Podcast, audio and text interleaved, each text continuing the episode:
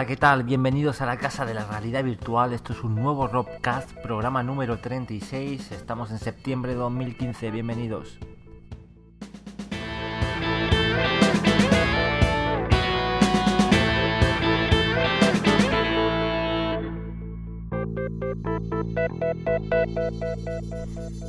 ¿Qué tal, Ramón? Seguimos con especiales. Yo no sé si algún día volveremos a la normalidad con nuestro habitual bloque de noticias, pero hoy lamentablemente no hay tiempo, nos lo cargamos y ya, ya volveremos.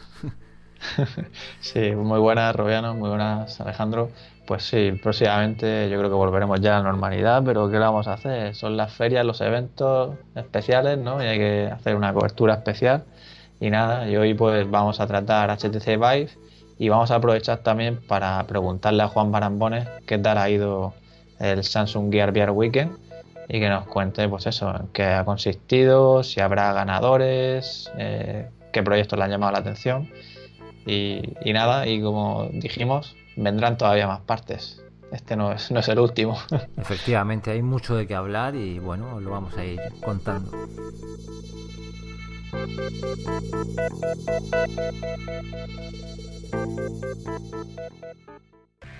Antes de ser animadora 3D, Paula era solo Paula. Antes de ser ingeniero de software, Sergio era solo Sergio. Antes de ser diseñadora de videojuegos, Candela era solo Candela. ¿Y tú, en qué quieres transformarte? UTAD, el centro universitario que transforma tu talento.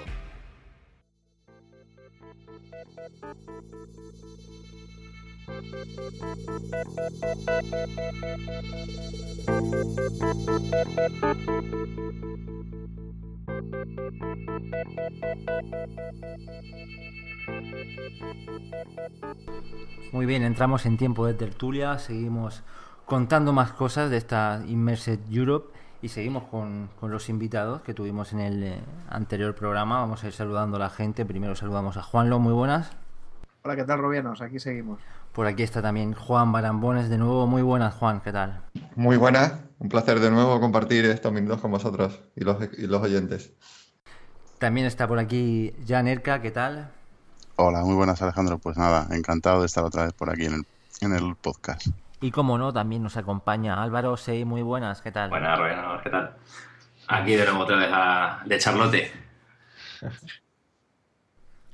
La verdad es que está dando mucho de qué hablar. La Immersed Europe tenemos muchísimos temas y hoy vamos a abordar principalmente HTC Vive, ya que somos más los que hemos podido probar el, el prototipo. Pero antes vamos a hablar con Juan Brambones, ya que ha podido asistir a la Samsung Gear VR Weekend. Y bueno, queremos que nos cuentes un poquito qué tal, cómo ha ido esa experiencia, Juan. Cuéntanos.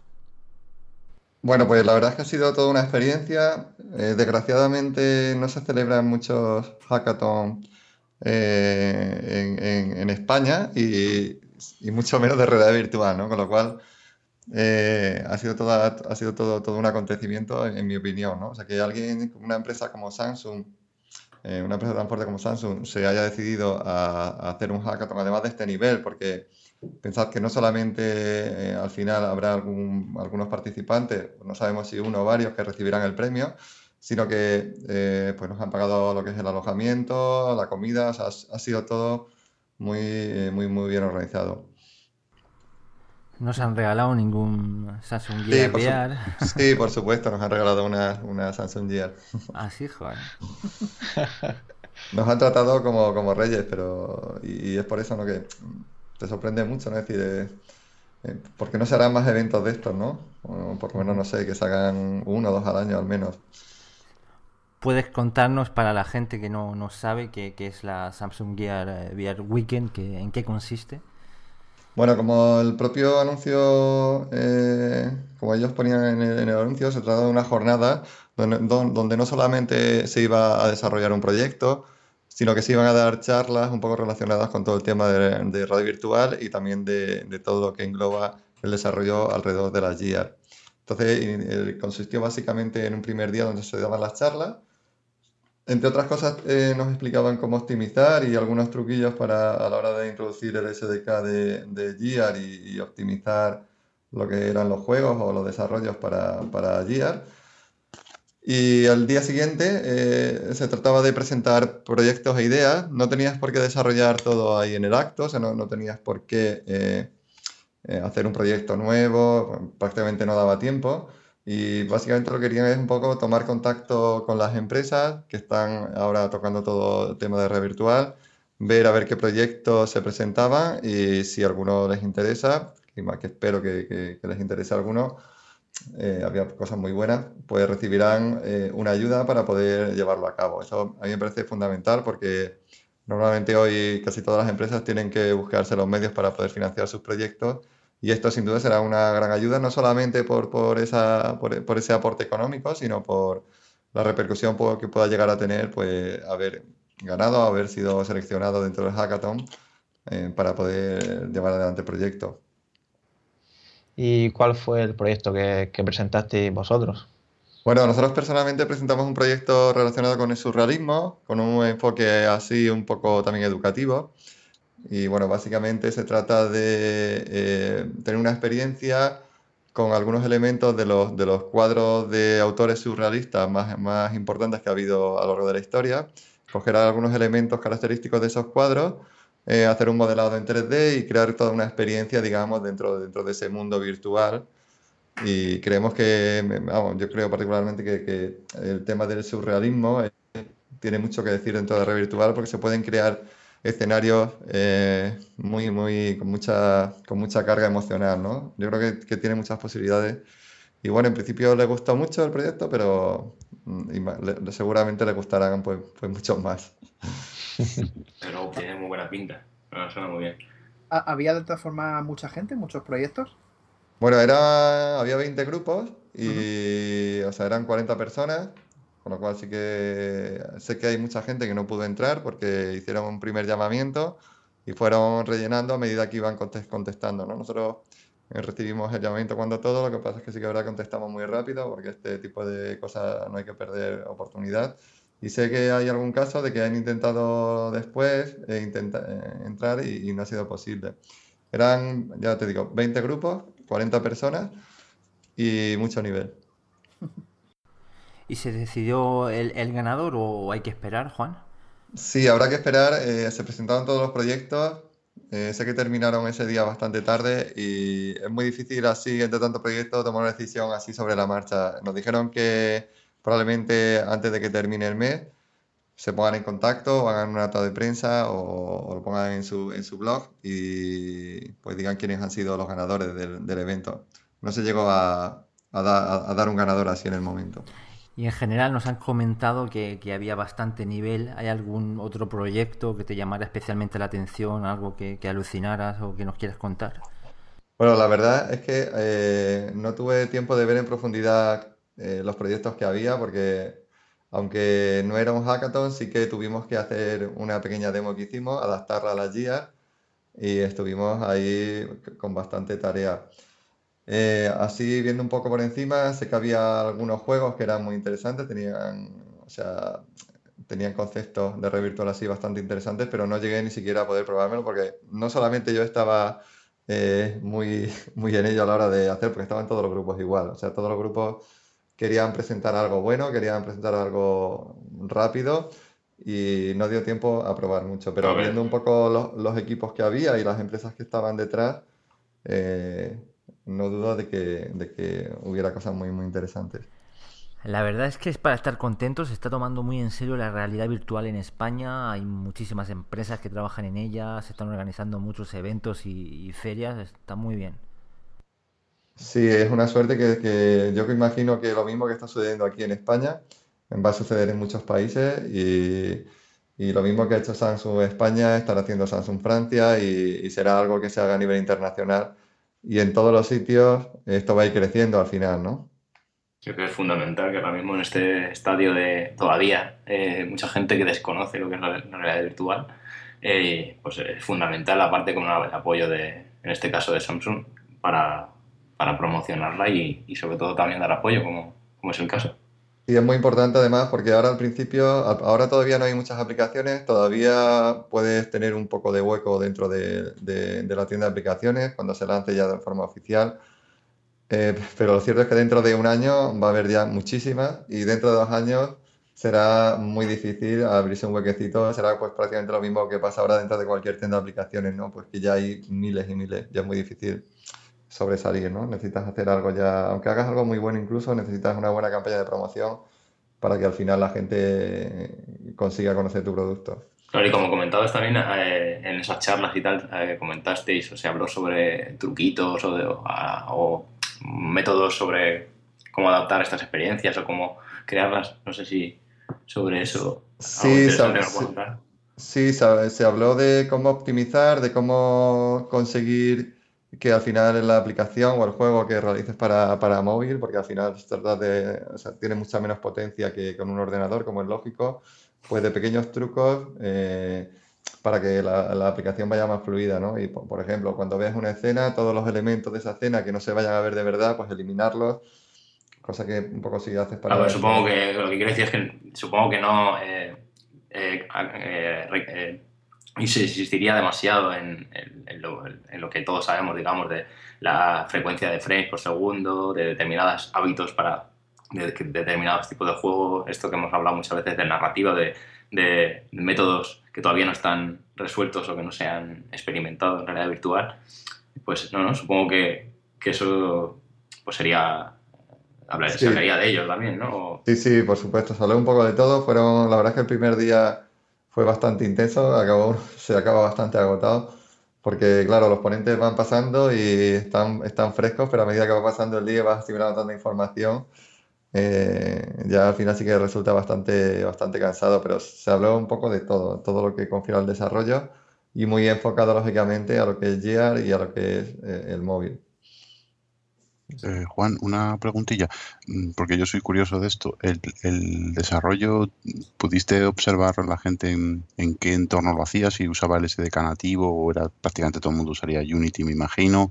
¿Había alguno que usaba un Real Engine que ahora mismo dispone también de soporte? sí, realmente se usan, las se usan los dos. O sea, mm, depende de lo que quieras conseguir. Nosotros somos muy de Unity porque eh, el juego que iniciamos también tiene un trasfondo así eh, colaborativo. Y eh, hay las dos plataformas y hay que utilizar el SDK que tiene Oculus, o sea que, que tiene plataforma, como bien dices, para, para, tanto para Unity como para Unreal. Sí que es cierto que solo se vieron esos dos motores. con CryEngine de momento yo no he visto todavía a nadie que trabaje con él. Y, y sí.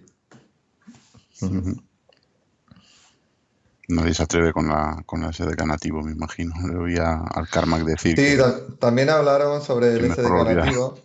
Hablaron sobre el SDK, sobre todo un framework que, que, tiene Samsung que te permite desarrollar en Java, pero eso, eso ya eh, está un poco más para hacer otro tipo de, de aplicaciones, en este caso que son experiencias y son juegos, o sea, intentar hacer cosas, posicionarlas en un así a, a golpe de código pues puede ser una labor un poco faraónica, ¿no? Y al final es muy difícil que te quede bien. Eso quizás está más bien para quizás otro tipo de aplicaciones, como pueden ser integración de vídeo o aplicación, no sé, cosas más específicas. Lo que es a nosotros, lógicamente, no nos, no nos sirve de nada ese framework, pero sí que es verdad que lo explicaron allí y, había mucha gente haciendo vídeo 360 y vídeos telescópicos y para esa, ese tipo de gente que quieren hacer una aplicación propia donde luego poder utilizar los vídeos, descargarlos, etcétera, sí que tiene todo el sentido. Ahora mismo yo creo que la gente lo que quiere es lo que has dicho tú, desarrollar rápido, hacer un prototipo rápido, enseñar, poder enseñarlo rápidamente y desde luego ahí pues yo creo que Unity no le gana a nadie. Mm, sí, sí. Yo eso en parte soy no me gusta ese tipo de lo que se está haciendo ahora realmente es un poco puede tener un peligro, ¿no? O sea, está bien poder enseñar algo y que sea rápido para estar ahí los primeros, pero eso también tiene sus riesgos, ¿no? O sea, Mm, hay que pensar bien la estrategia a la hora de hacer las cosas, porque si haces una experiencia que realmente no está al 100% o no es todo lo que puedas dar y lo sacas antes para que la gente lo vea, eh, puede tener sus riesgos también. Nosotros en el caso del juego sí que es verdad que lo vamos a hacer así, eh, vamos sobre todo vamos a empezar a testar un poco y a, coger el feedback de la gente, pero tiene sus riesgos lanzar algo que no está al 100%. Sí, es un poco un arma de doble filo, ¿no? Sí. Es lo que hemos comentado muchas veces. Hay gente como a lo mejor nosotros que sí que queremos probar cosas diferentes, podemos decir esto está mal, pero gente que prueba por primera vez la realidad virtual es el peligro, que se pueda bajar una aplicación rápida mal hecha y diga esto que es, es el, es el tema. Sobre todo, yo creo que la gente tiene que pensar un poco también a la hora de intentar monetizar de alguna manera todo lo que está haciendo, porque al final tú vas a necesitar un retorno, porque si no, no vas a poder seguir desarrollando, ¿no? Entonces, si lanzas una experiencia, se debería poder eh, o, deberías intentar hacer lo posible para que el usuario, si le ha gustado tu experiencia, pueda comprar, digamos, la siguiente, ¿no? O, o- no sé, hay muchas cosas que las ves en radio virtuales, ves que está muy bien, pero tampoco ves una manera clara de cómo se puede llegar a monetarizar eso.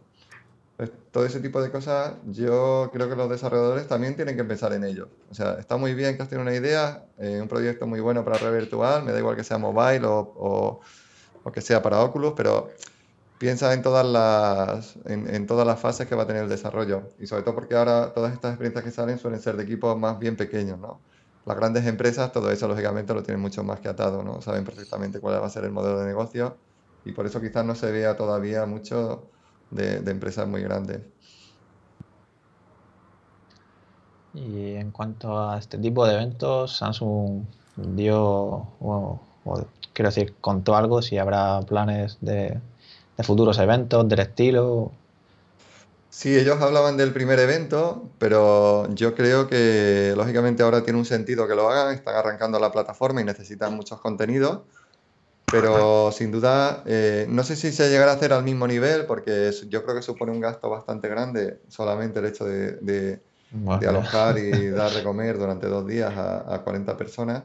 Posiblemente se haga de otra manera, pero no tengo duda que, de que se seguirá y, y muy posiblemente haya otras empresas deberían, deberían hacer lo mismo, ¿no? Quizás Google, no sé, quizás, o, o empresas como Telefónica, empresas así un poco más fuertes, sí que podrían eh, tirarse un poco al charco y, fomentar este tipo de cosas que en Estados Unidos, por ejemplo, hackathons, pues ahí, yo qué sé, podría decir uno cada semana, ¿no? Sí, queda, queda claro que realmente lo que hace falta son eso, eh, eh, software, o sea, es decir, experiencias y que se, y que se labre, digamos, ese camino narrativo, jugable y elementos que todavía, como he dicho antes, no, pues no están no, no sabemos cómo, cómo van a, a resolverse y qué Exacto. tipos de, de juegos van a aparecer. Entonces, evidentemente, en este, en este, estos primeros pasos eh, es fundamental que, pues, que haya un tipo de apoyo así o que, que se, que se para que esas mentes, sobre todo, pues puedan colaborar en, en conjunto, ¿no? Y, y surjan esta, ya te digo, este, este, esta manera de, de resolver experiencias que a veces eh, volvemos, pues muchos Kickstarter, muchas, eh, este florecimiento de, de tantas eh, eh, aplicaciones que parece ser que van a ser algo y a lo mejor luego se quedan precisamente en el mismo punto porque no se sabe qué hacer, lo que te comentaba antes, si, si se había hablado en esas charlas por ese camino y no tanto en, en, lo- en en los buenos hábitos de la realidad virtual que todos sabemos y más supongo en un evento de este tipo que todos los que asistíais pues sabíais de lo que estabais hablando, ¿no? Entonces, Mm. no, Sí, eh. no hablasteis de ese tipo de, de desarrollos o de... Eso, eso es muy difícil porque realmente al final, eh, yo creo que por lo menos es, es mi caso particular, cuando vas a este tipo de eventos, eh, no solamente aprendes de lo que te van a dar los ponentes, que suelen ser charlas muy, muy lineales, pero a medida que hablas, hablas con otra gente, ves, ves, yo qué sé, te van enseñando cosas que han hecho para, para otras. O sea, todo eso te, te va dando información y al final vas atando cabos, vas cogiendo lo mejor de uno, lo mejor de otro, y este tipo de eventos está muy bien exactamente por eso. Creo que eso es a lo que te refieres, Sí, ¿no? Que- sí, sí, sí, en ese sentido que es donde le veo realmente el potencial, Sí, pero es- a nivel eh, universal, ¿no? En- digamos que todos tenemos que asimilar un poco lo que es, lo, que- lo que es capaz de, de hacer la realidad virtual realmente, eh, que es eh, lo que he dicho muchísimas veces, el término poético de trasladarnos a otro lugar eh, y sentir que estamos allí. Y con eso, ¿qué podemos hacer? Es tan grande el concepto de lo que se puede hacer que realmente eso a veces es lo que frena ¿no? las posibilidades de por dónde ir, ¿no? Y Mm. como he dicho, pues hay mucha, muchos, muchos participantes, muchos actores, pero no vemos por dónde va a ir los tiros realmente. Sí, pero te das cuenta, este tipo de cosas al final son como una, son también una tormenta de ideas. Yo, eh, Exacto. El primer hackathon que estuve, que yo creo que sería uno de los primeros que hizo en San Francisco sobre realidad virtual, diría que, fue el primero, fue en 2014, cuando llevaba ya mucho tiempo, pero no había empezado todavía, o, no, no se, no se, no se hacían muchos hackathons, y estuve allí en uno que era, no sé, nos juntamos 200 personas, o sea, fue, fue algo increíble.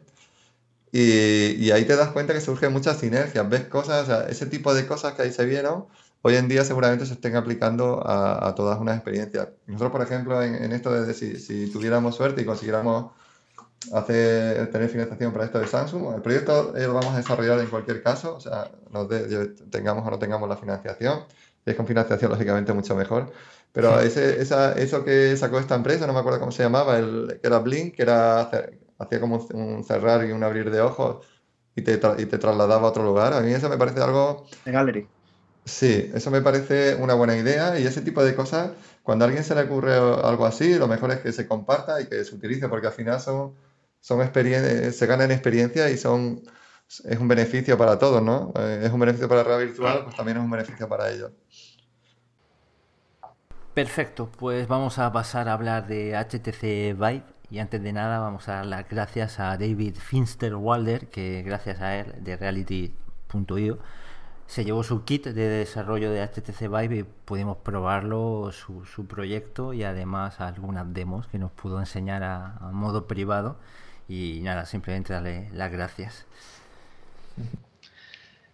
Pues sí, pues vamos a empezar ya hablando de, HTC Vive y lo primero que, lanzamos la pregunta es de cómo fue esa primera impresión de, bueno, habéis visto fotos, habéis escuchado cosas, opiniones, cómo fue tenerlo delante, tocarlo, ponerlo por primera vez, ¿cómo fueron esas impresiones? Pues yo en mi caso particular, por ejemplo, cuando lo tuve en la mano, me pareció un pelín más aparatoso ¿no? que el DK2, que es a lo que estoy acostumbrado, pero no noté, por ejemplo, que pesara más lo, vi así parecido. Las lentes sí que las vi totalmente distintas. No es la sensación de, lupa que te da el DK2 o el DK1 cuando los tienes en la mano. Las veía si era, no sé, otra. Una sensación diferente, ¿no? Incluso antes de, antes de ponérmelo. Y bueno, luego ya cuando me lo puse, me recordó muchísimo a la, a la primera vez que me puse en el DK2. En el sentido de que. De, de, de tener un salto, una evolución con aquello a lo que estaba acostumbrado cuando me puse el DK2, acostumbrado al DK1, pues noté un cambio grande y en este caso me ha, pasado algo parecido. Y a mí las lentes fue desde luego lo que más me alucinó, porque para mí es, el, eh, para mí es lo más llamativo del casco, ¿no? Acostumbrado al DK2 a, que lo ves nítido por el centro y en, cuanto te alejas un poco del centro de la lente se empieza a emborronar y en el HTC Vive yo lo veía todo perfecto, incluso mirando a la esquina o sea, para mí eso desde luego ha sido lo que más, incluso más que, más que el aumento de resolución, los 90 Hz tal, para mí las lentes son una pasada y si eso es un, indicativo del producto final, pues vamos, estoy contentísimo con el trabajo de HTC. Yo, destacaría también el, tema de la, de la zona donde se ajusta la, a la cara, que efectivamente cuando te lo coges parece muy aparatoso, pero después se ajusta tanto, eh, se ajusta más que, a mí es la sensación que me dio, que se ajusta más a la forma de la cara que lo que hace el DK2 y, quedas más encajado y además en una posición en la que ya, como tú dices, Juanlo, pues no, no, tienes, no tienes que moverte hacia arriba o hacia abajo el DK2, ¿no? Como haces normalmente. Sí, te refieres a que, a que, no tienes que buscar el centro, efectivamente. Exacto es que cae, o sea, te lo colocas y parece como, como si estuvieras entrando en un embudo, plaz, y, y en ese momento ya, una vez ha encajado en tu cabeza, eh, la fidelidad de la imagen es, es, total, no tienes que andar moviéndolo para ningún lado. Lo tengas como lo tengas, eh, ves bien, eso es lo bueno, que no tienes que ajustar, mover para un lado, para otro, o sea, te lo pones y ves y ya está. Sí, la superficie, como dice Jan, la superficie eh, de los ojos es, es más amplia y evidentemente, y también las, las lupas son mucho más grandes. Entonces, evidentemente, pum, caen directamente al ojo y no hay, no hay punto muerto, digamos. Sí, no hay aberración cromática, o sea, es que yo las lentes son una pasada, de verdad. Estuvimos aparte hablando de, de screen door o si veíamos los píxeles allí y se pueden ver, ¿no? Como vamos a comentar, pero eh, no, hay, eh, no hay esa aberración, ¿no? entre colores de píxeles ni puedes verlo, o sea, es muy, es muy nítido. Sí, sí, a mí, a, mí me recordaba ver un monitor, la verdad. O sea, mm. como, como estás mirando una pantalla. Igual, de uniforme de la superficie. Exacto. Es el que tú podías ver, evidentemente, los, los pisos que se formaban muy pequeñitos, muy pequeñitos, pero podías mirar hacia todos lados. Ese centro no quedaba eh, eh, como el de K2, pues eso, en el centro. se podía mirar a cualquier lado. Y, bueno, como has comentado antes también del DK2, esa impresión también del DK1 al DK2, ese, ese, avance que notamos, también lo noté, puede ser por, los 90 Hz, no sé si lo apreciasteis, pero sea esa fluidez. No sé vosotros. Se nota muchísimo. Yo, creo que sí que se, sí que se notaba, ¿eh? O sea, no es, el contacto, además. quizá no tan grande que a lo mejor como de los 60 a los 75 y, meter baja persistencia, pero la fluidez de movimiento se notaba diferente a la de, a la de y Juan, cuéntanos tú un, poco tus, sensaciones al, coger este HTC Vive y probarlo. Pues yo acostumbrado también al DK2, cuando, cuando me lo probé, la, sensación general es decir, eh, eh, esto, es mejor que el, que el DK2, ¿no? O sea, mm, se ha avanzado más, o sea, se ha llegado a dar un pasito más, ¿no? A pesar de ser una versión de desarrollo, lo primero que sé, digo, madre mía, si esta es una versión de desarrollo, eh, y ya noto una diferencia en cuanto a ergonomía, no sé, la sensación general es que era, me gustaba más. Quizás porque ya es verdad, como decís todo, que estáis un poco ya cansados del descado de siempre el mismo, pero la sensación general era muy cómodo, eh, muy ligero. Y digo, madre mía, pues eh, la versión final, mm, mucho cuidado con ella, ¿no? En general tuve una, una, una impresión muy agradable y, muy buena, y luego a la hora de probarlo y con, con, con las demos, pues también muy, muy buena. Yo mis primeras sensaciones no, no, no fue tanto como cuando pasé de, DK1 a, a DK2. En mis manos sigo viendo un, prototipo, no sé si es a nivel estético. Sí que es cierto que a nivel de ergonomía me, me parece más cómodo que, que DK2. no sé, encaja mejor en, en la cara, pero lo sigo, lo sigo viendo un, poco tosco. No sé tú, Harold, que has podido comparar con el CV1 de, de Oculus, si, notas, si se nota mucho la, la, la diferencia. Bueno, es que en, ergonomía ya sabes tú que, es un prototipo y ahí pues sí que, como dices, sí que es mejor que el DK2, como comentabais, que encaja mejor, se nota mejor, que se ajusta más a la cara. No es, como el DK2, yo lo noto más, más modrocolo, diría yo, porque como lleva todas las controladoras ahí delante y tal, yo creo que pesa más incluso. Y bueno, el caso es que yo la segunda vez que lo probé, que era en este caso después de la de Alemania, pues mi sensación fue todavía mejor, la verdad. Tuve más tiempo de apreciar más detalles y, bueno, luego iré contando de los diferentes aspectos, pero en general yo creo que sí, que, está a la par del CV1, ¿vale? Tal que mejoren la ergonomía que todavía les queda. Sí, entiendo, yo me refería a eso, más a la, a la parte ergonómica, a la parte estética, que aún me sigue pareciendo más un prototipo. Sí, lo que quiero decir es, la experiencia que te, que te, que te da, ¿vale? En la pantalla y tal. Es muy similar. Lógicamente la ergonomía ahora mismo el CV1 pues, pues está mejor. Y el acabado y todo, ¿no? Es un, es un producto comercial. Es menos agresivo, digamos, lo que comentáis antes de, de la superficie de la, espuma, básicamente. El CV1 queda eh, apoyado, digamos, en la frente y, y descansa y, el, y este sigue siendo un prototipo con gomas elásticas y un poco más agresivo, aunque no es tanto como el DK2. Sí, más cerca del DK2 que de, que de lo que será el CV1 de Oculus. Sí, sí, no, claro, porque este, como decíamos, este es como una gorra sujetada arriba en la coronilla y, y es menos agresivo en ese sentido. Y claro, y también mucho más ligero. Yo, creo que a lo mejor la sensación que dice Alejandro que tenemos un poco con el HTC Vive ahora mismo en, en este estadio prototipo de no ser un salto tan grande con respecto al salto del DK1 al DK2, quizás por el, por el capítulo este de la ergonomía y además por el tema de, la resolución. No es un salto tan considerable en resolución, quizá como el que como el que tuvimos en su día, ¿no? Eh, se pasaba ya al Full HD en este caso, en el DK2.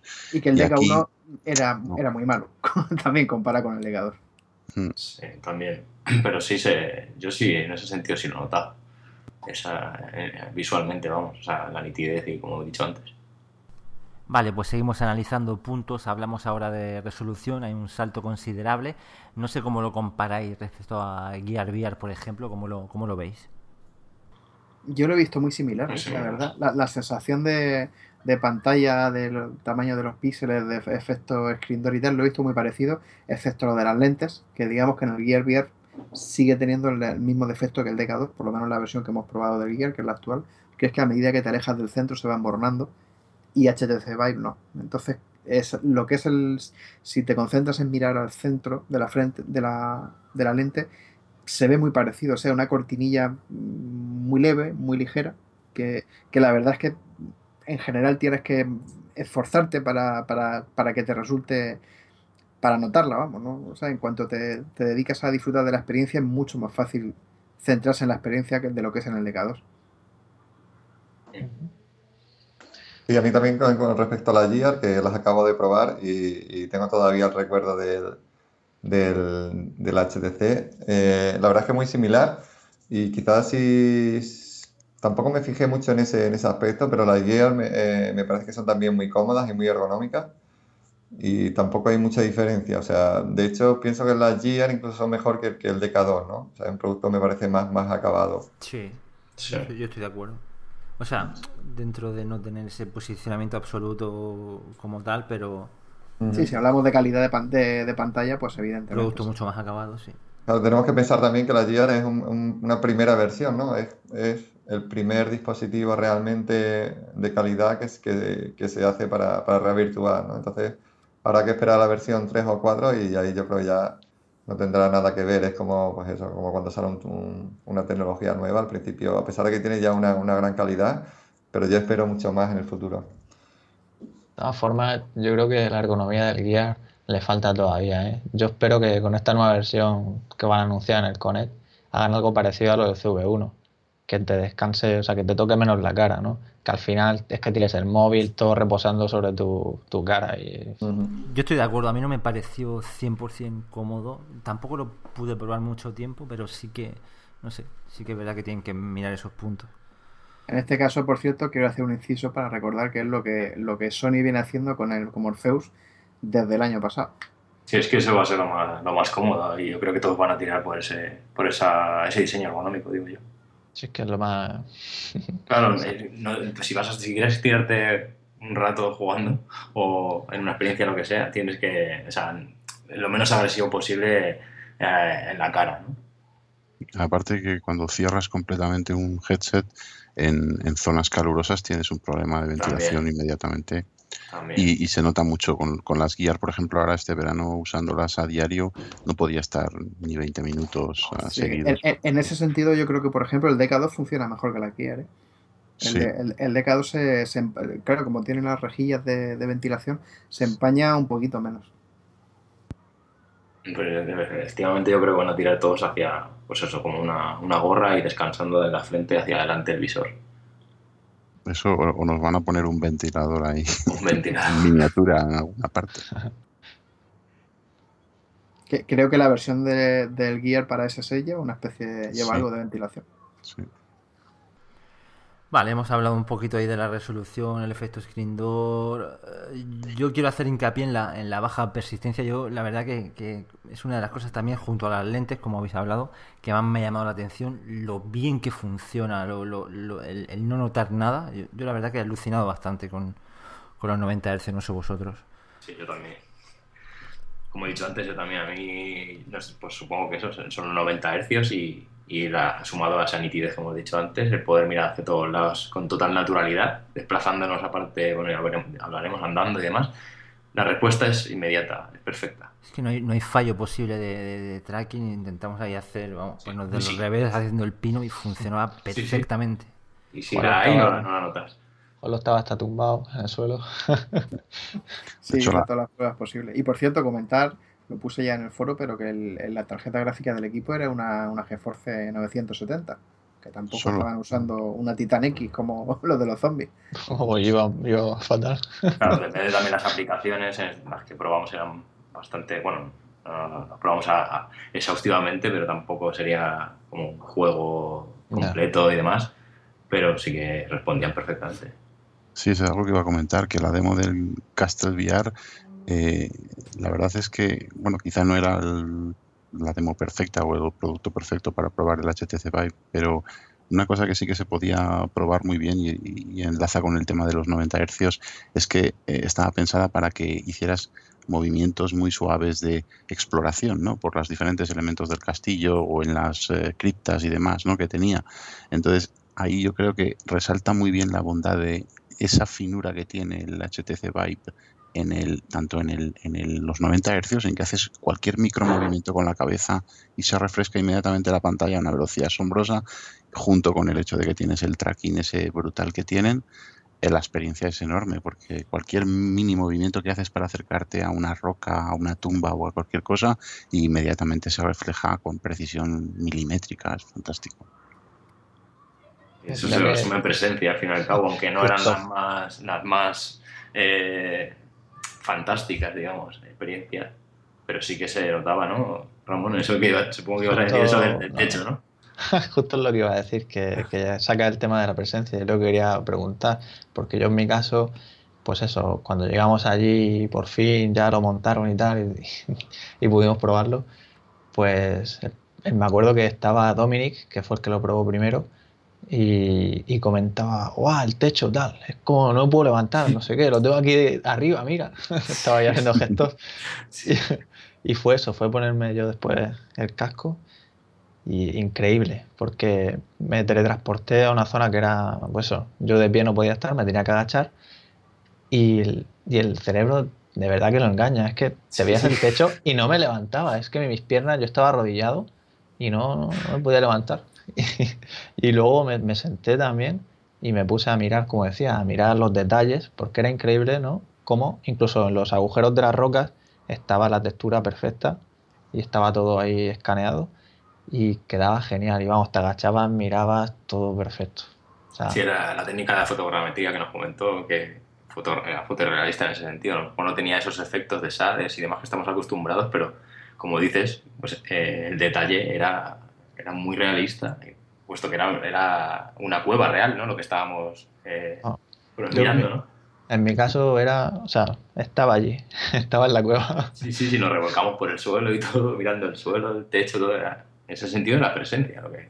Sí, yo recuerdo también cuando, cuando me puso a mí otra, otra demo que era la de. Había una especie de tumba delante de mí que podía mirarla desde todos los ángulos, o sea, un, féretro. Sí, recuerdo que me, que, que, me agaché y iba gateando por debajo, miraba hacia arriba, le daba vueltas, lo rodeaba, todo caminando físicamente y, y, bueno, en mi vida he sentido algo igual. O sea, es, es alucinante. O sea, está mal rollo, ¿verdad? Los huesos ahí y tal, en cierto sentido, ¿no? Pero, a ver, para que nos entendamos, pero... Y, y ahí también ocurrió algo parecido cuando hicimos la famosa prueba de acercarnos al borde del precipicio y, seguir caminando, de, sí, sí, verdad, moverse. O sea, yo recuerdo que lo, lo hice, pero, pero, las, pero me quedé con una sensación muy, muy extraña. Bueno, no, no, no hasta el punto como Altair, que, que, nos comentó que le temblaban las piernas y, lo pasó fatal, pero yo, yo sí que recuerdo que al echar a andar al, a lo que sería el vacío, mm, yo notaba que mi mente me decía que había algo que no, que no, iba, que no iba bien. O sea, esa sensación no, me la pude quitar en ningún momento. Y cuando di un paso atrás y volví otra vez al, al sitio, digamos que me quedé más, como más, más conforme te tranquilizaste y todo, claro. Es que eso, es lo que mola, eso es lo que mola. Sentir la presencia, claro. Sí, sí. Y es que no me, yo no puedo hacer eso, o sea, directamente me asomé, asomé la, la cabeza por el por, las almenas y, digo, bueno, a mí me da igual que, que, la habitación sea enorme y que tenga la dos metros más allá, yo paso y me puse a caminar para otra dirección. No podía. no podía, me sentía súper incómodo acercándome a la almena y asomándome a ella. Digo, pero no sé, no, me parecía normal que diera otro paso hacia adelante, superara la almena que se podía hacer y, bueno, y viera que efectivamente estás ahí flotando. Aparte que era muy curioso el castillo, de muy, muy bonito de pasear, ¿no? Con sus explicaciones, sus cartelitos que se leían perfectamente. No sé, era sencilla, pero muy, muy atractiva en ese sentido. Es flipante todo lo que se avecina. Los programadores de videojuegos van a poder jugar con nuestras mentes o experiencias, no, no solo videojuegos. Eh, pero se abre un mundo de, posibilidades. Yo que sé, imaginaros la película de Kill Bill ahí dentro del ataúd en una experiencia de realidad virtual. Vamos a flipar. desde luego es que los próximos años, o sea, el mundo de. Hablando ya concretamente del tema del videojuego, el entretenimiento digital, o sea, que se va a reinventar por completo.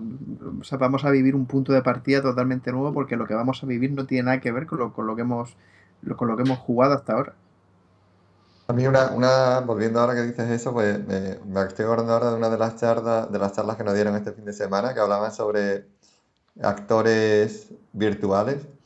y las tecnologías que hay ya, si es cierto que utilizan renderización y, y tardan un rato en renderizar, pero consiguen hoy en día un realismo, o sea, pueden, pueden capturar gestos eh, hasta el poro del, del actor, de un actor real, Sí, y luego te lo hacen, te lo hacen virtual. Y yo me imagino, digo, madre mía, dentro de, dentro de unos años, o sea, va a ser algo increíble, ¿no? O sea, va a haber ya una velocidad, una velocidad de procesamiento dentro de los ordenadores que nos va a permitir hacer prácticamente eso que, ahora se hace renderizando, que, se haga casi en tiempo real, ¿no? Y va a ser todo muy, muy real y va a ser increíble, sí. Pues los animadores ¿no? al paro que nos vamos a ir. Sí, bueno, claro yo no sé si vas a ir al par, imagino que no, porque lo haréis otra cosa, pero hoy en día ya eh, te, te traquean todo el movimiento, o sea, no necesitas, de hecho lo, enfocaban así, de- te lo decían, dice, un animador se va a tirar muchísimas horas para conseguir hacer unos movimientos que se pueden capturar ahora con cámaras y con otro tipo de sensores en muchísimo menos tiempo, ¿no? Y Sí, aparte son realistas, que es lo que si quieres transmitir ese realismo en esta experiencia o juego, lo que estemos hablando. Aparte son, en ese sentido, eh, tiene todo el sentido, la redundancia, ¿no? Más- Yo, yo lo comentaba allí con alguien, digo, el problema, o sea, lo que hay que buscar ahora, lo que, lo, lo que será el kit o, o lo que realmente haga que una cosa sea buena o no, no va a ser la tecnología, sino lo que puedas transmitir con ella. O sea, hoy no es- Exacto. hoy la tecnología no es una barrera, tú puedes hacer con ella lo que quieras.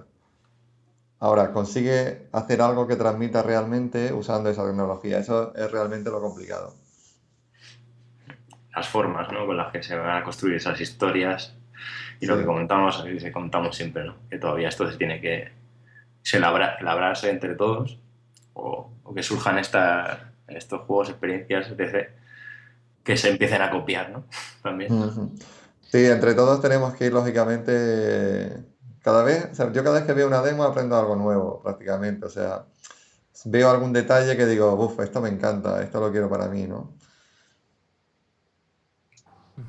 Pues sí, la verdad que vamos a tener que ser pacientes y esperar porque todo esto va a ir llegando, pero bueno, vamos a volver un poco aquí a, a la tierra, a la a HTC Vive, al prototipo que hemos podido probar y seguimos comentando cosas. El FOB, yo imagino que estaréis un poquito de acuerdo, muy parecido. A mí se me sigue quedando no corto, a mí muy corto, no sé vosotros. Yo lo vi muy, muy similar ¿eh? al DK2. Es uno de los aspectos que menos ha evolucionado. Yo lo veo ahí un poquito es- estancado, ¿no? No ha habido mucha evolución. Sí, yo si tuviera que mojarme un poco, diría a lo mejor que horizontalmente lo vi un pelín más ancho que el, que el DK2, un pelín. Pero, pero vamos, muy, muy poca cosa, ¿eh? O sea, yo sí que creo que percibí un poquito, un poquito más de, de al menos tal y como tengo yo configurado el, el DK2, que lo uso con las lentes B, que creo que también me hacen perder algo. Entonces, no, quizás, quizás fuera por eso, pero para mí queda ligeramente superior, pero vamos evidentemente lejos todavía de, de lo que nos gustaría, sobre todo después de probar el Star VR con, con Walking Dead.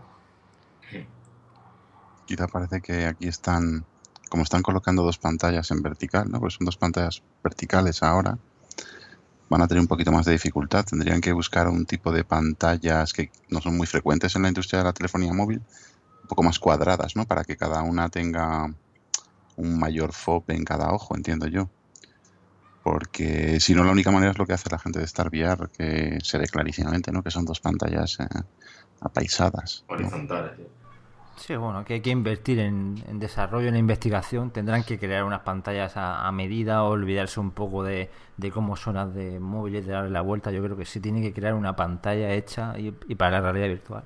Es que es un poco, yo creo que es un poco la suma de, de todos estos factores que hemos hablado también otra vez, de la resolución y lo que he vuelto a, a volver a hablar de lo mismo, pero yo también he notado, he notado un poco de, de, de más FOB, quizá horizontalmente, porque verticalmente incluso el DK2 yo creo que es suficiente. O sea, Sí, yo Donde se nota, Eh, claro, que donde se nota, verticalmente yo creo que, que con lo que da el DK2 Claro, entonces puede ser un poco ese cúmulo de también de nitidez, el poder mirar hacia, hacia fuera del centro de, de la, de la lente y con lo cual pues, al final lo que notamos es más, más inmersión, básicamente. Entonces yo, por eso yo creo que sí he notado algo más de, de FOB. Sí, porque es verdad que con el DK2 con lo que, lo que ves ya en los bordes de la lente prácticamente, entre comillas, no te sirve para nada. Ujú. Es un borrón y bueno, te sirve para saber que hay algo, pero no es la sensación de naturalidad que tienes cuando, cuando pruebas HTC Vive. Bueno, y si no recuerdo mal, Juanlo, tú usaste el, HTC con las gafas, ¿no? Sí, yo le, pregunté a, a, David si había algún problema en usarlo con las gafas y me dijo que no, que tranquilamente. de hecho, él creo que lo usaba también, también con gafas. Entonces yo las gafas me costó, me, costó meterlas en el, en el HTC Vive, porque también las gafas que lleva son, son de estas alargadas, no son redondas, y también entiendo que, este prototipo pues tampoco está especialmente optimizado para ello. Pero vamos, no tuve ningún problema con, las lentes, y, ya digo que a pesar de utilizarlo con gafas, la sensación fue que el FOB era igual o mayor que en el Decador, lo cual ya me parece un logro. Claro, porque en el Decador no usan gafas, ¿no? Claro, no, en el Decador no las uso. Las he intentado poner alguna vez y el, el Decador lo veo más, más incómodo todavía que el HTC Vive para usarlo con, gafas. Y entonces, claro, también eso me hizo disfrutar todavía más de la nitidez, porque claro, con las gafas llevo mi graduación exacta y, y no tengo ningún, ningún problema. Y ya os digo que que espero realmente que cuando mejore la ergonomía sea más amigable con, gafas. Ya, ya nos lo estuvo comentando Jeff Gattis, si no recuerdo mal, ¿no? el tema de las gafas que se podría usar perfectamente en la entrevista. Y bueno, pues a mí me parece, me parece imprescindible, la verdad, ya que no, vamos a disponer de ajustes de, enfoque y demás, pues las gafas hay que poder meterlas sí ya no, ya no tienes que operarte de la vista. sí, ya veremos, ya veremos. que como no me convence el tema, lo mismo. no, pero esto también es lo que comentaba Palmer cuando le preguntamos sobre las gafas y tal, de la distancia esa de, que no perdías FOV por hacer, por alejarte un poco, ¿no? Que le llamaba el Eye Relief o algo así. Sí, efectivamente, que las lentes están diseñadas de tal forma que no las tienes que tener pegadas al ojo para, para percibir todo el FOV. Entonces, pues eso. En el decado es como si lleváramos lentillas, las pegamos ahí. Sí, HTC Vive en ese sentido yo creo que es igual al CV1, que, también tampoco pasa nada porque, porque lleven las gafas puestas. Entonces eso, resumiendo, era, era incómodo eh, llevar las gafas dentro porque encajaban justas, justas dentro del, dentro del HTC. De hecho, lo que tenía que hacer era meter las gafas primero y luego ponerme el, aparato. Pero vamos, una vez dentro, pues ya casi casi te olvidabas de que estaban ahí y hasta eso sí, cuando te lo quitabas, pues las gafas se iban con el, con el HTC. En tu caso, Juan, tú también lo usaste con gafas, ¿no? No, yo me las quité. Yo habitualmente cuando, cuando uso este tipo de cascos me las quito y la verdad es que veo bastante bien. No, necesito. En el caso de la Gear, por ejemplo, que tiene la ruletita esta que te lo gradúa, pero con el, con la HTC no tuve ningún problema. Bueno, y hemos comentado el tema de los 90 Hz, del posicionamiento, del tracking de Lighthouse, que funciona muy bien. Eh, yo no recuerdo escuchar a nadie que dijera, me he mareado, ni del público que vino el viernes por la tarde, ni, vamos, de nosotros tampoco. Pero aún así, notasteis algo raro porque yo cuando utilizábamos el mando para teletransportarnos, sí que hubo un momento que cuando empecé a teletransportarme a lo loco, para poder moverme por, diferentes zonas del castillo, pues sí que nos dio una sensación un poco rara, ¿vale? Pero yo creo que fue por, el tema del teletransporte. No sé vosotros si os pasó algo similar. Mm, yo absolutamente nada. Yo decir que eh, sí que es verdad que cuando, con el decado mm, yo no me mareo, pero no necesito mucho tiempo para fatigarme la vista. Aquí esa sensación cero, absolutamente muy bien, muy bien. Cero mareos por mi parte. Y por mi parte una, una sensación de comodidad completa, o sea, desde el principio hasta el final. La sensación de que podrías estar tranquilamente dos, tres horas con el aparato sin quitártela y el teletransporte que había ideado este hombre es que ayudaba muchísimo, porque claro, eh, llegado al punto de que llegas al límite, pues eh, no te queda otra, ¿no? Para moverte que, que, saltar a otra posición para que vuelva vuelvas a tener un nuevo espacio en el que moverte. La sensación de poderse mover con libertad no, no, no imaginaba nunca, por más que, que, se hablaba del tema, y ahora la comprendo, es, es, es inmensa. O sea, da, da una sensación de, de, realismo a todo lo que haces con la cabeza y, y con el cuerpo que, que, quita por completo la sensación de mareo que puede haber con, con un DK2 ahora mismo mm, moviéndose a, a, golpe de joystick, que es lo peor que puedes hacer. ¿no? Yo opino igual, yo creo que, como tú has dicho, la palabra es comodidad. También me sentí cómodo completamente, aparte también cuando lo probamos en Alemania, que es esa, lo que tú dicho, yo creo que es simplemente el poder andar y adaptarte movimiento cabeza-cuello eh, inmediatamente, que hace ese refresco y todo. Eh, eso es lo que anula los, los mareos. Quizá esto del teletransporte, pues a- a- según a, a alguien le puede marear más, menos, ya depende un poco pues, de estas... eh, no deja de ser algo que no, que no haces en la, en la vida real y te puede No, no marear. era un en mareo, sentido. sí, era simplemente una sensación rara, ¿vale? De- Claro. O sea, todo el rato estaba súper a gusto porque ya comenté, no marea nada, como decís, pero fue eso, que ya empecé a hacer locura. Y, Claro, pues y igual a hacer loopings con el Elite Dangerous o alguna de estas, pues también te mareas, pero en otro sentido. ¿Sabe- ¿Sabéis yo de lo que, me, lo que me quedé con las ganas de, de probar? Pues algo a lo que estoy muy acostumbrado con el DK2, que es a probar el típico juego shooter, por ejemplo Doom 3, que funcionará muy bien con el DK2, con un gamepad, a ver qué sensación, qué sensación me daba de moverme con el gamepad, porque claro, ahora Ah. que ya, ahora que ya sientes esa presencia, sientes que estás ahí, yo me pregunto, claro, yo con el DK2 estoy inmunizado a todo, pero una vez que sientes la presencia, me, me pregunto si, si podría llegar a notar algo raro al, al estar de pie y hace- hacer que todo el mundo a mi alrededor se, se mueva con el, con el gamepad. Eso es algo que, que me que quedo sí. con las ganas de probar. Yo creo que sí, yo creo que eso seguirá al ser, pues eso, al no notar esa aceleración en el oído interno, al girarte sobre ti mismo y no, y no, y no experimentar lo que estás viendo, es cuando te, se descuadra el cerebro y, y da esa sensación de mareo, ese, ese malestar que, que sabemos Claro. que es eh, muy concreto, muy específico de, de, Sí, sí, sí, yo creo que la, gente que se, la gente que se marea con el DK2, estoy seguro que con este va, va a ser igual, si usas la misma experiencia de, Sí, con- de- de moverte con un gamepad. Pero claro, mi pregunta es, los que no nos mareamos ni ni hagamos lo que hagamos, ¿qué nos pasaría en ese caso? Pero bueno, creo que quedan un par de meses para averiguarlo. No, pero yo, yo, yo creo que hay una, una evolución del DK2, te marees o no, porque yo no me mareo, pero sí que a mí me fatiga un poco al final eso de que te lo quitas y sientes hay un poquito de alivio. Tampoco lo hemos podido probar tantas horas como te puedes poner, yo que sé, con el Elite Dangerous, pero ya te digo, yo no necesito mucho tiempo en el DK2 para una extraña sensación, no de mareo. Y yo creo que hay una evolución muy bestia. Sí. Yo creo que esa, esa sensación de, cuando te lo pones y dices, podría estar aquí unas horas tranquilamente. Yo eso no Y a mí, no me dio tampoco ninguna sensación de, de cansancio. Se- se- digamos que el, tiempo pasaba muy despacio cuando te lo ponías, ¿no? O sea, te hubieras quedado ahí, yo que pues, Claro. Tienes tantas ganas de, de curiosear, de ver qué puedes hacer, que yo creo que la gente va a perder mu- en muchos casos la noción del tiempo, ¿no? Va a empezar a ver que, no sé, como son cosas totalmente nuevas, eh, es como, pues eso, esa sensación de presencia, de poder moverte, como decía también antes, que te podías mover, ¿no? Eso le da un plus, un plus de- en experiencia que, que no tienes con el, con el DK2 en este caso, que tienes que estar sentado siempre en el mismo sitio, ¿no? El otro te permite moverte, ahí. agacharte, desplazarte y eso le da un plus que a mí me pareció muy interesante. Yo, yo creo que dentro de poco, cuando estén los juegos de rol funcionando con sus versiones finales y tal, yo creo que la gente se va a quedar durmiendo con el, con el, con el aparato puesto.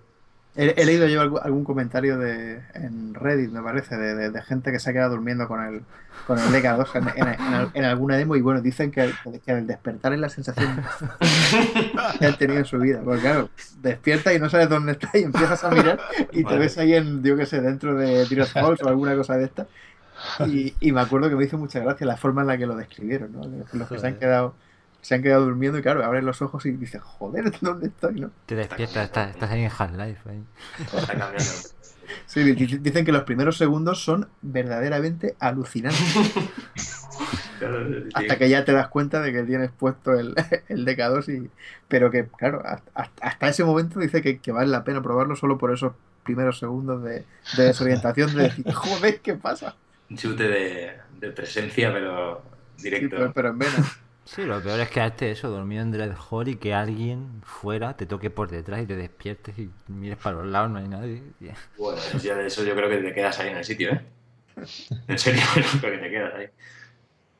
Sí, yo creo que le, le va a hacer falta no solamente el, el que nos muestre las paredes donde están, sino que también es, es una buena idea que, que nos muestre, eh, potencialmente quizá lo pueda hacer, que nos muestre si detecta algún objeto en movimiento cerca de nosotros, porque, Incluso. porque a más de uno le va, depende de la, la experiencia del juego que esté haciendo, pues le puede dar un verdadero susto a alguien acercándose así de, de sopetón.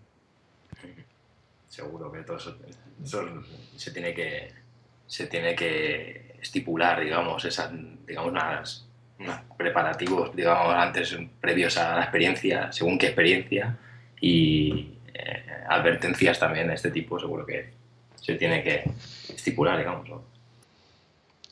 Ya, ya que, que estáis hablando de, de este tipo de cosillas, el tema de, de las barras azules, estas que salían cuando acercabais a los límites, ¿os sentisteis presos? Quiero decir, o, o sentíais que tenéis demasiada libertad o que estabais ahí como, Como como querías atrapados. andar, ¿no? La sensación era esa, ¿no? De querer ir hacia, más allá de esa línea, ¿no? Pero claro, eh, Quiero, quiero decir, si pensáis que es suficiente para, para las experiencias que puedan salir, ¿creéis que, lo, lo que- a lo que estamos acostumbrados los juegos actualmente, que suelen ser de andar mucho, ¿no? ¿Creéis que va a evolucionar el tema y que nos va a dar igual no jugar a ese tipo de juegos? O sea, vamos a pasar de un Doom en el que simplemente es correr. ¿Creéis que la cosa va a evolucionar y nos va a sobrar con esos metros? No sé, yo, yo creo que es un poco limitante. Lo vi un poco limitante, pero es que luego te paras a pensar y dices, es que la alternativa a esto es peor, porque ahora mismo lo, lo que tienes es si no los andadores, ¿no? Y la sensación que te va a dar un andador no es igual, porque tú vas a poder sentir la sensación de andar, pero no vas a poderte quizá agachar, tumbar. Como hicisteis algunos, estar ahí tumbado en la tumba, en el suelo tirado. Eh, el otro día leí a, esta gente de The Gallery, ¿no? Que decía que una de, de las cosas que, que les gusta hacer en el juego, que ya han creado un gameplay de eso, simplemente es echarse en la playa y ponerse a mirar las estrellas. y te pones ahí a contar estrellas, a decir, ah, mira, una, una estrella fugaz. y, y no estás haciendo absolutamente nada, no estás jugando al juego, pero la sensación de, de poderte mover con tanta libertad en un juego que hasta te puedas tumbar en él y tal, pues eso no te lo va a dar el, el andador. Entonces, eh, hasta que no venga el andador definitivo y te puedas mover con absoluta libertad y estés sin moverte realmente físicamente en el espacio, la alternativa es esto. Es, el teletransporte, es ¿verdad? Sí, yo creo que va a ser un poco esa alternativa, el teletransporte, ir de, digamos, por secciones, pues mm, Pero- progresando en ese entorno, pero es que, que no, no sé qué otra solución podría haber aparte de si no, esos andadores. Pero yo el No, no, teletransporte en un shooter, tío, no lo veo, porque al fin de cuentas es un cheto, ¿no? O sea que estoy ahí disparando, me cambio a la posición de la izquierda rápidamente, disparo por el lado. Claro, no, a lo mejor sería, O sea- pues eso, por secciones más eh, tipo Time Crisis, ¿no? O, o el de Sí, este cambiará- tipo de shooters así. Cambiará el diseño de los juegos para que, yo que sé, te teletransportes a una sala y hasta que no limpies esa sala no te dejes teletransportarte otra vez. No será lineal como estamos acostumbrados. Claro, es que en The Gallery la acción es pausada, ¿no? O sea, tú vas un Claro. poco explorando, o sea, te tomas tu tiempo para mover la habitación, a ver cómo la giro, la oriento, pero el, el problema es que se seguirá quedando gente que querrá jugar a un Call of Duty, a un, a un Unreal Tournament rápido y moverte por zonas muy, muy, muy grandes. Yo creo que ahí es la posibilidad de, de que los andadores sobrevivan, un buen andador y, y tener la posibilidad de, de jugar con, con realidad virtual este tipo de juegos y no tener eh, la limitación de, de una habitación. Los juegos van a, van a evolucionar porque lo tienen que hacer, pero quedará gente que querrá jugar a ese tipo de juegos. Ahora mismo lo más parecido puede ser lo que he comentado, de un juego tipo modo horda, ¿no? De defender una posición. Eso, eso puede ser, ser lo más parecido a un shooter. Que luego a la hora de moverte, pues ya lo hagas de otra forma. Que por ejemplo, mientras te mueves no haya enemigos hasta que llegues a otra posición para defenderla. No sé, algo, algo similar. Yo, yo creo que lo, lo- lo que os preguntaba eso de que si nos va a dar igual, y- o sea, si nos va a dar igual no tener esa experiencia, yo creo que sí, ¿eh? Porque después de haber probado, o sea, cuando estuvimos en Alemania, que probamos pues eh, el Job Simulator este, que era un juego de, de la cocina, ¿no? La verdad es que, bueno, y el Till Bruce, pero así, juegos, juegos, o sea, no había nada más que pudiéramos interactuar, era todo de, el otro eran de mirar prácticamente, ¿no? Eh, pero en ese tipo de juegos que te metes ahí dentro y tal, o sea, yo creo que van a salir experiencias que nos va a dar igual no jugar al Doom. O sea, vamos a flipar igualmente, siendo No, claro. y- igual también incluso lo que pretenden es que nos acostumbremos a eso, porque van a salir juegos, por ejemplo, aunque no, este caso es de, de Morpheus, ¿no? El Riggs. Sí, ¿os acordáis? Este es un shooter puro y duro que vamos supuestamente en unos mechas, en unos robots, y ahí se va a utilizar un mando, digamos, a- de, de toda la vida.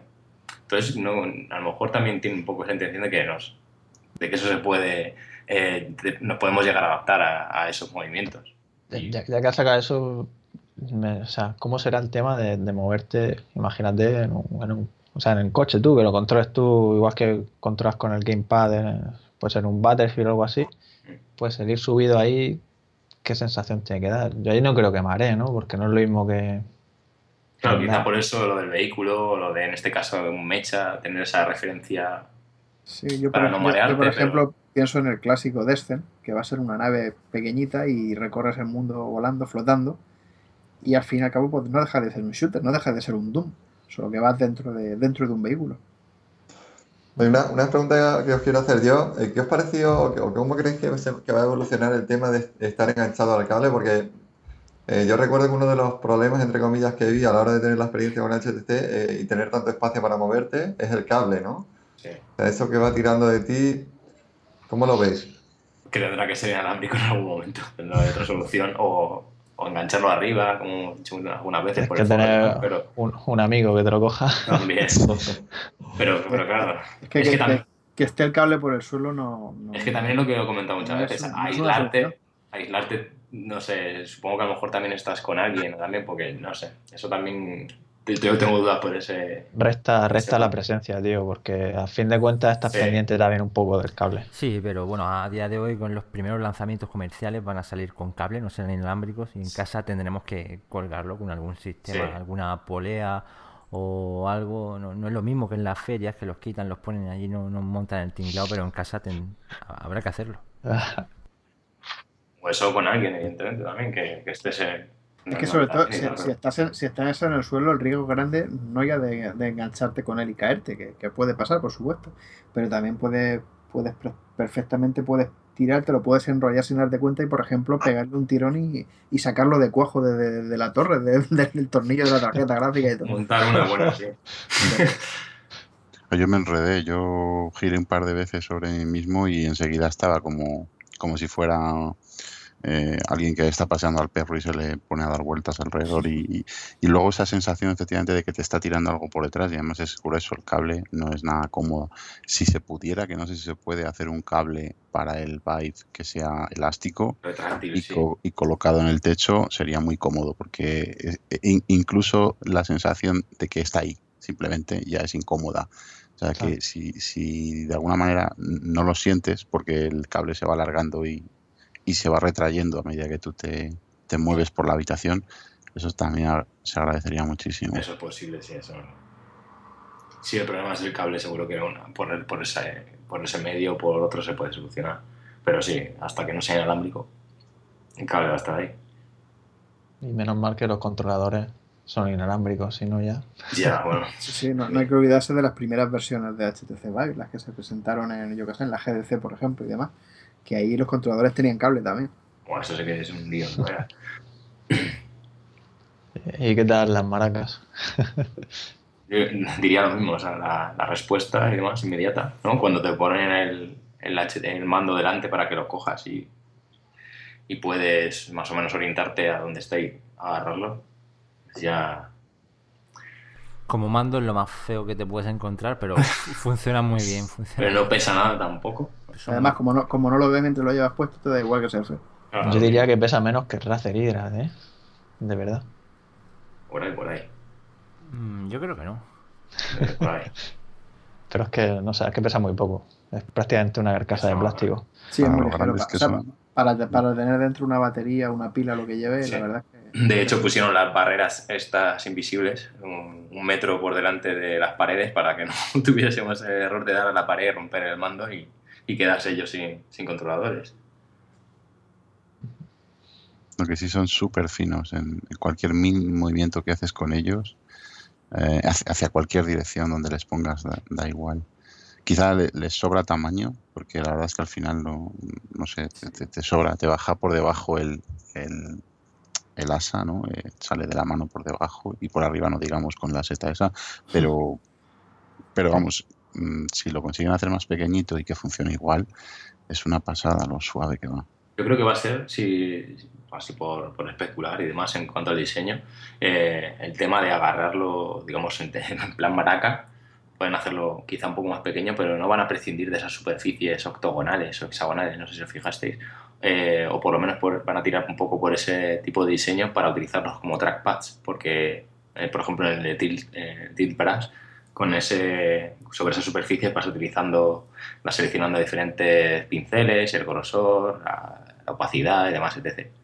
Entonces, yo creo que, eh, aunque no sean exactamente hexagonales, octagonales, no me acuerdo cuántas partes, cuántas eh, secciones tiene, pero digamos esas, esas superficies eh, seguirán estando dentro de, lo que es el diseño del mando. Sí, ya comentaron que habría cambios importantes en el diseño, aunque todavía no, han detallado cuáles, pero no sé. ¿Vosotros que habéis probado también el de Oculus Touch, eh, creéis que se parecerá más o...?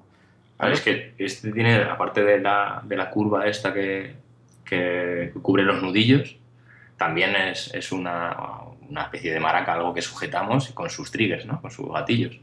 Que tenga un poco más ergonomía, o, no sé, no, quita, pues es lo que diferencia, digamos, el de HTC que el Touch, que no tiene esa, esos trackpads. Entonces, si, si, si los han puesto por algo, digamos que irá por, si serán diferentes en ese sentido. Sí, va a tener mucho uso, ¿no? Los menús que desplazas a los lados con el gesto del dedo. Puede ser similar también, no lo sé, a los, Control, a los Steam Controllers que tienen esos dos superficies para, para los pulgares. Quizás va por ahí los tiros, por ese, esa superficie tiene ese sentido. La, superficie yo estoy seguro de que no, no, la, van a quitar, está claro. Entonces, en ese sentido sí son diferentes touch que el de HTC. Claro, pero Touch también entiendo que está. O sea, se supone que es versión comercial también. No, pero salió con su diseñito por lo menos un poco. Para ser el. No sé si cambiará más o. No sé si lo habíais pensado, pero el Touch, para ser prototipo, el primero que han mostrado ya tiene su diseño Sí, es que el TOS es, prototipo, pero yo dudo que cambie mucho. Tenía, un aspecto ya de producto final importante. Tiene, que no tiene, no tiene el aspecto de, los demás prototipos. Y vamos, me sorprendería mucho que le pusieran un, un touchpad a, al Oculus. No, ahora, ahora ya no, quedaría muy mal, ¿no? Bueno, pues yo creo que ya hemos comentado bastante de, todas las características de HTC Vive, de qué puede mejorar, de qué esperamos de él. Y nada, vamos a hablar ahora del momento Showdown, que la verdad es que fue muy grande. Hay que agradecerle nuevamente a David, que se portó genial y nos dejó probar esta demo. Y bueno, yo quiero preguntaros a todos, los que la pudisteis probar, ¿qué sentisteis al probar esta experiencia y bueno, también comparar que a nivel de screen door y tal, que hemos comentado que, también notasteis diferencia, ¿no? Sí, un poco. Yo, también yo noté, lo primero os, os, pregunté por ello porque, claro, me resultó chocante, eh, por lo menos en esta demo, notar ese efecto screen door mucho más acentuado. No sé si por también el tipo de gráficos, eh, que no lo sé, no lo sé, pero sí noté eso el primer impacto. No sé, hablaremos ya un poco de la demo en sí. ¿Vosotros qué pensáis? Es, es que esa, esa primera introducción que en la que aparece el logo de Unreal, ¿no? Eh, yo creo que ahí... Sí, no, pero incluso también dentro. No sé, o quizá al verlo tan fuerte en ese logo, luego ya, por lo menos, luego ya te metes en la experiencia, sabes que va a ser corta, la, disfrutas todo lo que puedes, pero claro, estábamos, pues eso, analizando y estábamos pendientes de todo lo que podíamos ver, ¿no? Evidentemente. Que de todas maneras la, la, la pantalla de entrada es brutal. O sea, están ahí las nubes echando truenos, rayos y tal. Tú estás ahí como una especie de, lugar lleno de, no sé si era como un líquido así oleoso y tal, bueno, y rocoso, como si estuvieras en otro planeta, ¿no? Y hay el logo de Unreal haciendo todo tipo de efectos y demás. Yo lo que sí recuerdo de eso es que el logo de Unreal, esa parte iba, iba lenta, iba a trompicones cuando estaba la U dando vueltas y luego ya el resto de la demo fue bien, pero recuerda más que lo comentó David también, dice, la parte esta, la U va lento, pero el resto de la demo va bien y me chocó un montón, porque luego yo la probé aquí en el DK2 y iba perfecta todo el rato. Pero estaría cargando algo, ¿no? Puede ser, no sé, pero sí que esa parte yo, supongo que ahí le habrá metido algún efecto de más. yo sí que noté también hay un poco más el efecto rejilla y creo que con la demo de David se disimulaba más no sé los motivos exactamente, pero yo creo que también depende de, la experiencia o de los colores, que se aprecie más o menos.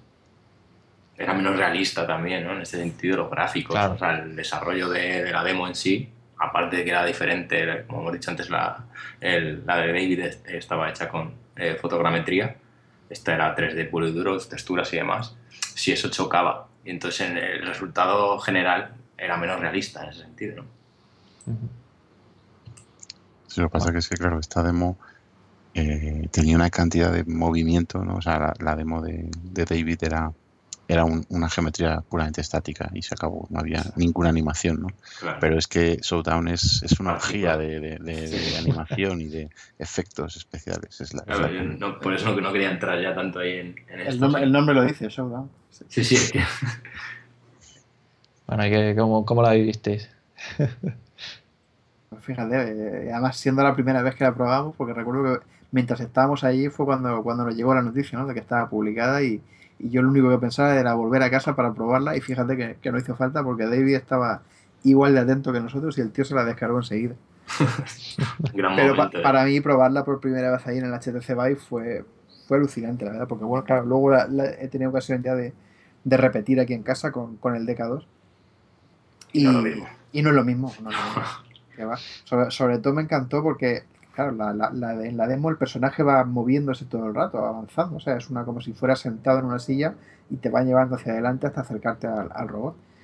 Pero claro, como teníamos el- la posibilidad de andar, pues podíamos contrarrestar ese movimiento. Entonces, claro, yo recuerdo de acercarme, acercarme a los coches, eh, cuando, cuando, cuando se produce la explosión del coche que sale por encima dando vueltas, yo me, me acerqué todavía más, metí la cabeza por dentro de la ventanilla, son cosas que, que aquí con el DK2 Con no, el, no- con no he el podido hacer. pasajero. Es con el- alucinante ver el pasajero dentro y todo, Claro, es impresionante eso, sí, sí. Y, y entonces la posibilidad de, de caminar y acercarte era muy extraño, claro, porque tú estabas caminando y a la vez la cámara también avanzaba, con lo cual sí que recuerdo que la sensación era, era un poco rara, ¿no? El tiempo bueno. parado, como estuviera el tiempo parado, pues eso. Sí, sí, el tiempo bala. Pero aún así, aún así, lo de lo de caminar por esa demo es. Es bestial, o sea, bestial. Eh, Yo es que en mi caso igualmente, o sea, mi imaginación voló por Voló. todo. O sea, me empezaba a imaginar ya qué posibilidades tenía esto de cara a los juegos. De hecho, hubo un momento que, vamos, lo sé porque luego vi el vídeo que, que nos grabamos, eh, que me comentaba Juan, cuidado que estás pegando a- al lado de, de- de- de donde estaba el Lighthouse, ¿no? Que le iba a dar con la pierna. Pues Sí. es que me puse en plan cobertura detrás del coche para ver, yo qué sé, lo que se sentía en plan como en los juegos estos de Gears of War, ¿no? Que te pones tú ahí, claro, no es lo mismo darle un botón y que se agache el personaje que, que seas tú mismo el que se pone detrás, ¿no? Totalmente diferente. Y el tema de esquivar las cosas, de verlas pasar, a tiemp- el tiempo bala, ¿no? Y lo que más me gustó sin duda de la demo fue, como has dicho, el momento del coche cuando empezó a pasar por encima nuestra y que me puse a hacer como, como Neo en la película, ¿no? Hay fotos, hay fotos de eso y además es neo total, sí. De hecho, al final me caí.